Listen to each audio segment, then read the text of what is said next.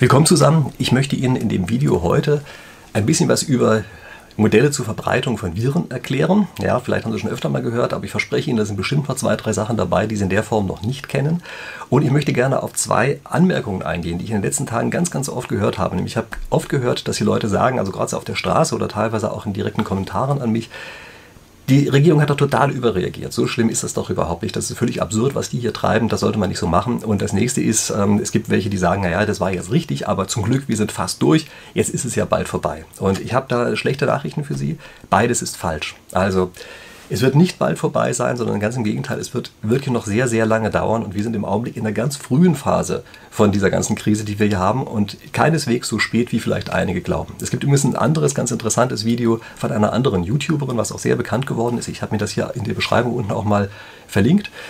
Die beschreibt ebenfalls, warum sie glaubt, dass es eben noch wesentlich länger sein wird. Es sind äh, einige Argumente sind gleich, andere greife ich noch mal ein bisschen stärker auf, zeigt die Ihnen. Äh, gucken Sie das andere ruhig an, die macht das sowieso charmanter als ich. Meist ist ja vielleicht ein bisschen nerdiger, aber okay, steigen wir mal jetzt in die Modelle ein, die ich hier habe und Sie wissen, die Exponentialfunktion ist etwas, was hier die Sache beschreibt, also die Verbreitung dieses Virus beschreibt. Und Sie sind wahrscheinlich auf diese Funktion in den letzten Tagen oder Wochen vielleicht auch schon ganz oft gestoßen. Ich möchte Ihnen trotzdem einfach noch ein paar Sachen zu dieser Funktion sagen, die Ihnen vielleicht so nicht klar sind. Und äh, die erste Sache, von der ich immer sprechen möchte, ist, dass es sich um eine sogenannte Makromodellierung handelt.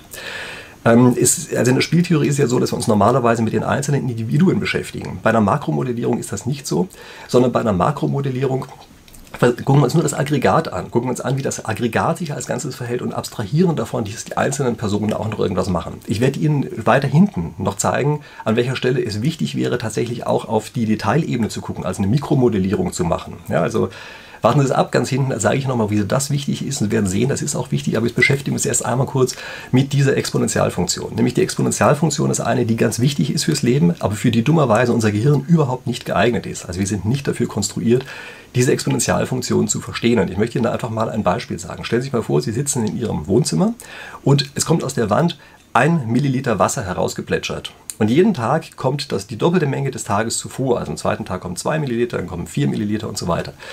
Sie wissen schon, das fängt nicht gut an. Sie kennen diese Geschichte von diesem Reißzeugs auf dem Schachbrett. Ähm, Sie wissen, das fängt nicht gut an, aber ich möchte Ihnen trotzdem mal kurz mit, Ihrem, also mit Ihnen zusammen durch die Intuition dafür durchgehen. Es läuft natürlich nichts ab aus unserem Wohnzimmer, ja? das läuft alles nur rein. Was passiert jetzt in der ersten Woche? Also in der ersten Woche nehmen wir die ganze Sache praktisch kaum wahr. Also wir müssen da schon genau hingucken, wenn wir dann feststellen, dass an einer Stelle irgendwie ein bisschen nass geworden ist. In der zweiten Woche, da wird das langsam so, dass wir sagen, ja, also der Boden wird jetzt nass, das ist nicht so toll. Ja? Also das ist schon irgendwie blöd blöd, was wir jetzt haben, machen wir immer mal irgendwas. Also am Anfang eine Pfütze, am Ende ist dann so mehr durchgehend, so eine Oberfläche schon, aber das Ganze kriegt man doch ganz gut in den Griff.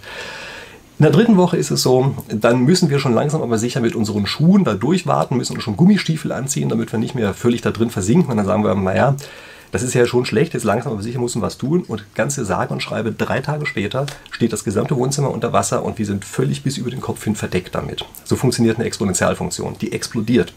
Das ist etwas, wo es plötzlich losgeht und für uns vollkommen überraschend. Also das, wir haben immer das Gefühl, da ist ja noch überhaupt nichts, sondern macht's bumm und die ganze Sache ist plötzlich da. Es gibt ganz viele Beispiele, wo das ist. Also ist auch bei der Geldanlage so.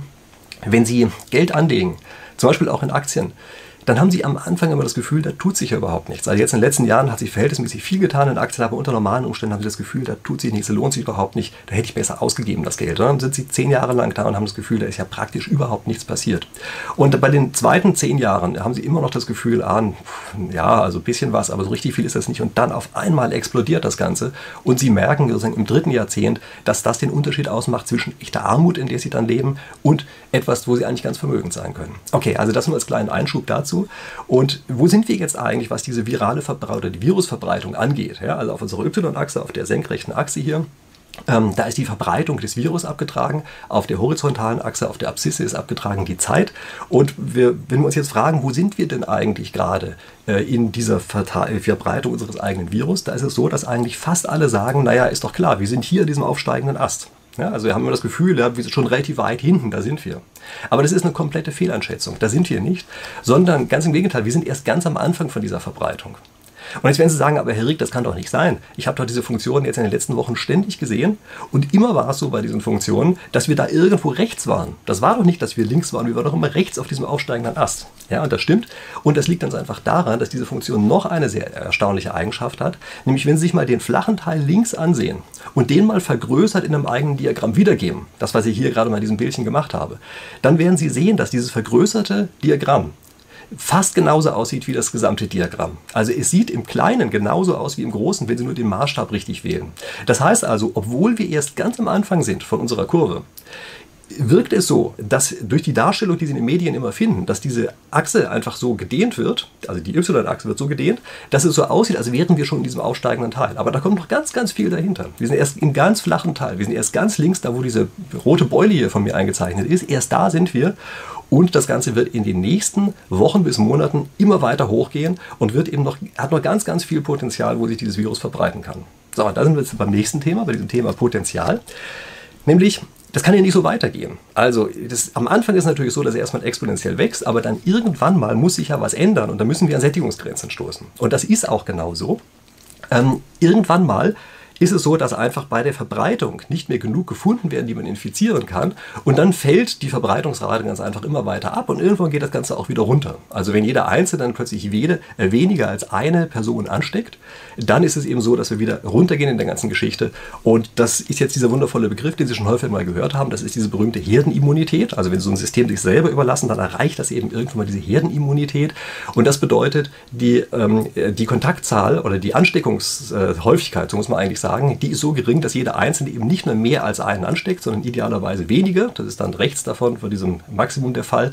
Also weniger als einen ansteckt und auf die Art und Weise stirbt dann sozusagen diese Verbreitung mehr und mehr weg. Also das ist äh, letztlich das, was bei der Herdenimmunität passiert. Wieso ist das eigentlich so? Also überlegen wir uns nochmal ganz kurz. Eine Person steckt drei andere an. So scheint es ja bei diesem Virus hier zu sein. Das ist natürlich dann am Anfang eine gigantische Verbreitung. Aber stellen Sie sich mal vor, von diesen dreien, die der anstecken will, sind zwei inzwischen schon immun geworden. Die sind schon resistent. Ja, also dann versucht der Virus da überzuspringen, aber hat keine Chance, weil die sind ja resistent.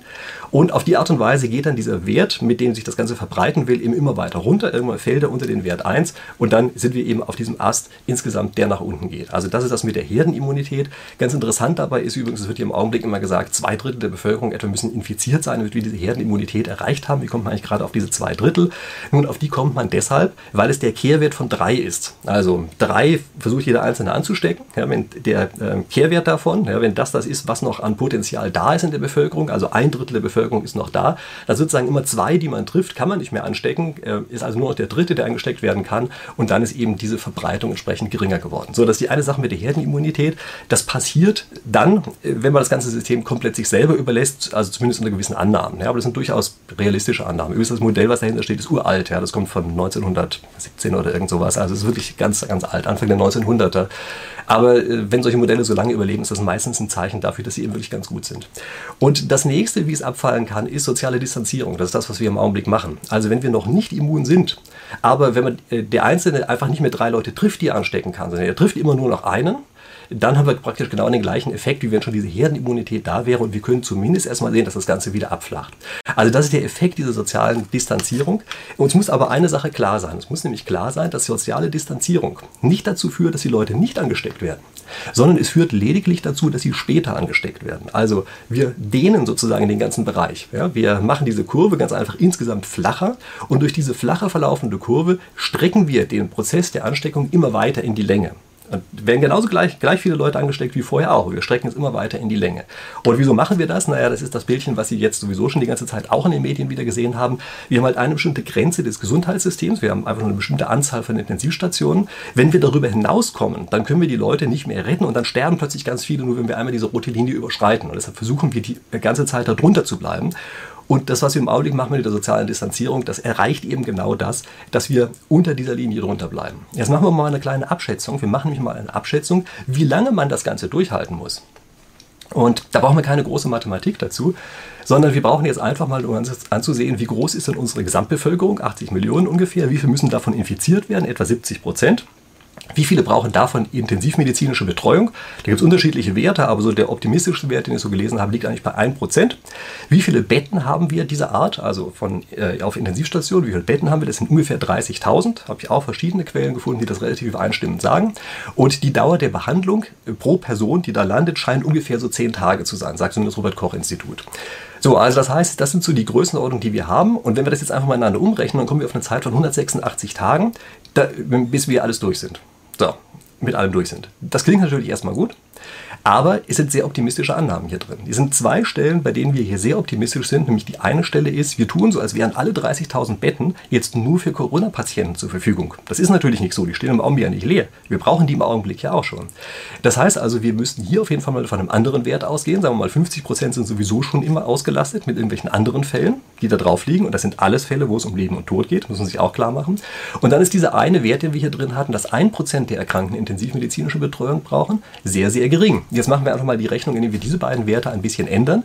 Und auf einmal stellen wir fest, ups, jetzt sind es auf einmal 747 Tage, die uns diese ganze, äh, diese, uns diese ganze Zeit hier dauert. Also das ist ziemlich lang.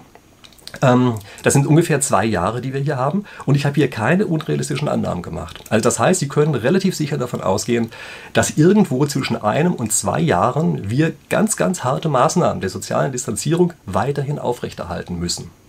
Wenn Sie jetzt übrigens das Gefühl haben, das ist ja ein blödsinniger Weg, vielleicht sollten wir das anders machen, nämlich so wie in anderen Ländern, also Korea wird hier immer wieder genannt. Ich wäre da ganz vorsichtig. Ähm, Korea versucht, ist mit anderen Methoden, die versuchen, die Fälle einzudämmen, sehr genau zu untersuchen, wer hat das gerade und auf die Art und Weise die Infektionsrate niedrig zu halten. Kann sein, dass das gut geht, aber dort schwebt immer das Damoklesschwert über der gesamten Bevölkerung, dass es eben doch plötzlich mal außer Kontrolle gerät und dann das ganze Ding so losgeht, ja, wie es bei uns halt auch gerade beginnt loszugehen. Und ähm, also ob das die, sozusagen der Weisheit letzter Schluss ist, das sei mal dahingestellt. Also man kann das im Augenblick, glaube ich, nicht hundertprozentig sagen. Wenn dieser koreanische Ansatz klappt, ist er toll. Aber ich glaube, dass wir ihn erstens nicht umsetzen können und zweitens nicht mehr reinkommen, weil sie schon bei uns zu weit verbreitet hat. Also ich befürchte, bei uns geht einfach keine andere Methode, als dass wir die ganze Geschichte der Infektion, also der Ansteckung so weit in die Länge ziehen, dass wir eben die dauerhaft bleiben unter der Grenze dieser Intensivbetreuung, die wir dort haben können, Intensivmedizin. Es gibt übrigens eine Online-Simulation, die ich sehr interessant finde. Ich habe Ihnen das auch unten mal äh, verlinkt. Sie können da selber mit verschiedenen Parametern einfach mal rumspielen, je nachdem, was gerade so rauskommt an neuen Werten. Die ändern sich ja die ganze Zeit. Da können Sie dann relativ gut abschätzen, was eigentlich passiert. Das ganze Modell hat nur einen kleinen Nachteil. Es ist nur für 200 Tage angelegt und das ist für meine Begriffe viel zu kurz. Also schön wäre es, wenn wir nach 200 Tagen durch wären. Aber das wird ziemlich sicher nicht der Fall sein. Ähm, wir werden also in irgendeiner Form zu einer Durchseuchung kommen müssen. Und ist, also wenn das nur in den Mund nimmt, dieses Wort, dann stellen sich die meisten eigentlich gleich mal vor, dass man sagt, eine kontrollierte Durchseuchung, das ist immer sowas, da rennen dann Leute mit Spritzen rum und durch einzelne Straßenzüge und infizieren die ganzen Leute mit Coronaviren. Das ist natürlich totaler Quatsch. Also so funktioniert das nicht, also plant das auch überhaupt niemand, sondern kontrollierte Durchseuchung heißt einfach bloß, überlassen es eben nicht ganz dem Zufall. Teilweise ähm, überlassen wir schon dem Zufall, aber eben nicht komplett. Und wir steuern das so ein ganz kleines bisschen, welche Gruppen zuerst ähm, mit dem Virus in irgendeiner Form in Kontakt kommen. Und wir müssen uns auch klar darüber sein, das machen wir natürlich von alleine. Also wer im Augenblick weiß, dass er zu einer Risikogruppe gehört, der reagiert auf diesen Anreiz und bleibt einfach mehr zu Hause. Und wer nicht in der Risikogruppe ist, der kennt auch seine Anreize, die er hat und sagt, naja, für mich ist das nicht so schlimm, ich kann mich mit größerer Wahrscheinlichkeit anstecken. Ich habe übrigens auf Instagram mal eine Umfrage unter meinen Followern gemacht und habe mal gefragt, mit welcher Wahrscheinlichkeit wollten ihr euch eigentlich in der nächsten Woche anstecken. Dann war der Durchschnittswert, der dort rausgekommen ist, 15 Prozent. Das ist ein gigantischer Wert. Also wenn die gesamte Bevölkerung sich mit 15 Prozent anstecken würde, dann wäre hier, naja, ich möchte das Wort nicht aussprechen, dann ging es hier richtig ab. Ähm, also viel zu viel. Aber wir müssen natürlich sehen, ähm, wer mir auf Instagram folgt, und ich hoffe, Sie gehören dazu, ähm, also wer mir auf Instagram folgt, und er ist natürlich potenziell jünger, also damit in keiner Risikogruppe drin. Und da macht es schon Sinn, dass diese Gruppe einfach sich mit größerer Wahrscheinlichkeit der Gefahr aussetzt. Und genau das machen die Leute auch. Also man reagiert eben auf Anreize. Das ist ja letztlich das, was sie in der Spieltheorie immer sagen. Und das ist auch genau das, was die Regierung im Augenblick macht. Also gucken Sie sich das an. Im Augenblick werden hier die Schulen wieder graduell geöffnet. Und warum sind das eigentlich gerade Schulen? Na, eine Geschichte davon ist, weil da eben jüngere Leute drin sind, nämlich die Schüler. Und die Universitäten werden wahrscheinlich in kürzer Zeit nachziehen. Und auf die Art und Weise einfach die Bevölkerungsschichten erst mit größerer Wahrscheinlichkeit mit diesem Virus in Kontakt kommen, die eben mit geringerer Wahrscheinlichkeit davon richtig ernsthafte Schäden davontragen. Das ist eigentlich letztlich die ganze Idee, die man hier hat. Das heißt also, man kann jetzt große Teile der Bevölkerung auf die Art und Weise ähm, immunisieren ohne dass man das äh, Gesundheitssystem damit überlastet. Und um solche Sachen wirklich zu verstehen, braucht man eine andere Art der Modellierung. Man braucht nämlich letztlich eine agentenbasierte Modellierung. Äh, das ist eine, die ich schon mal in einem anderen Video kurz angesprochen habe. Ich habe das hier auch nochmal verlinkt als Infokarte oben. Ähm, bei einer agentenbasierten Modellierung, das ist jetzt eine Mikromodellierung, das ist anders als das, was wir vorher hatten. Da guckt man sich nicht mehr auf rein makroskopischer Ebene an, was passiert, sondern wir gucken uns jetzt auf der Ebene der einzelnen Individuen an, was passiert. Also jedes Kästchen, was Sie hier sehen, ist sozusagen ein simuliertes Individuum, hier in einem anderen Fall, aber vom Prinzip her können wir das so machen. Und dann gucken wir uns an, mit wem hat der eigentlich Kontakt und welche Interaktionswahrscheinlichkeit haben die und so weiter. Und dann kommt man zu Gebilden, die so aussehen wie das, was Sie hier drauf sehen. Und mit solchen Modellen kann man sehr gut vorhersagen, was eigentlich im Einzelfall passiert. Also das ist ähm, die Art, wie wir sozusagen diese kontrollierte Durchseuchung machen werden. Das wird keiner so aussprechen. Und wahrscheinlich sind auch alle ganz böse auf mich, dass ich es ausspreche. Also ich hoffe ja, dass nicht allzu schlimme Kommentare unten kommen. Aber genau das ist im Augenblick die Strategie, die wir implizit verfolgen, ohne dass sie irgendwer explizit so ausspricht. Aber sie ist auch komplett vernünftig. Also wir sehen erstmal zu, dass wir die Kontaktrate niedrig halten. Aber in den Bevölkerungsteilen, wo das Risiko geringer ist, da nehmen wir die Kontrakt Kontaktrate ein bisschen hoch, um dann eben immer mehr Bevölkerungsteile zu erreichen, ohne Überlastung des Gesundheitssystems. Und früher oder später muss es sowieso sein. Und klar, natürlich, es kann natürlich sein, dass wir nach einiger Zeit Impfstoffe haben, bessere Testmittel und und sowas, das ist klar. Also damit können wir die Sache vielleicht ein bisschen besser in den Griff kriegen. Aber das ist so ein bisschen so eine Deus Ex Machina-Lösung. Also da brauchen Sie sich nicht drauf zu verlassen. Wir werden nicht solche Geheimwaffen haben, die uns also unter eine wesentlich kürzere Zeit bringen, als diese äh, ein bis zwei Jahre, von denen ich vorhin gesprochen habe. Ähm, übrigens, wenn Sie über die Makromodelle noch mehr wissen wollen, also Mikromodell, ich habe Ihnen auch so eins hier unten drunter mal verlinkt. Ähm, diese Makromodelle sind auch sehr interessant, obwohl die weniger genau sind. Also für diese kontrollierte Durchseuchung, glaube ich, klappen die nicht so gut. Aber gucken Sie sich das auch mal an. Da gibt es ein paar andere sehr gute Erklärvideos, die ich Ihnen hier unten drunter auch verlinkt habe. Okay, gut. So, jetzt sind wir dabei dass sie noch versuchen, ähm, also erstmal, dass wir uns hier vernetzen, ja, an diesem, den Linien, was wir auf der vorigen Seite gesehen haben, die versuchen sie jetzt zu machen und abonnieren erstmal, wenn sie es nicht schon getan haben, aber damit das Ganze auch viral wird, denn wir haben ja die ganze Zeit von Virenverbreitung gesprochen, nehmen Sie jetzt bitte einfach mal den Link und scheren ihn an irgendeiner Stelle, weiß ich, WhatsApp, was Ihnen gerade einfällt, damit eben die Sache sich schön verbreitet und wir genau das gleiche simulieren wie bei einem Virus, okay? Damit wir sozusagen die Bevölkerung durchseuchen mit diesem wundervollen Video, was Sie gerade gehört haben. Okay, dann danke ich Ihnen, dass Sie mir bis hier gefolgt sind und wir sehen uns wieder in aller Frische in der nächsten Woche. Bis dahin.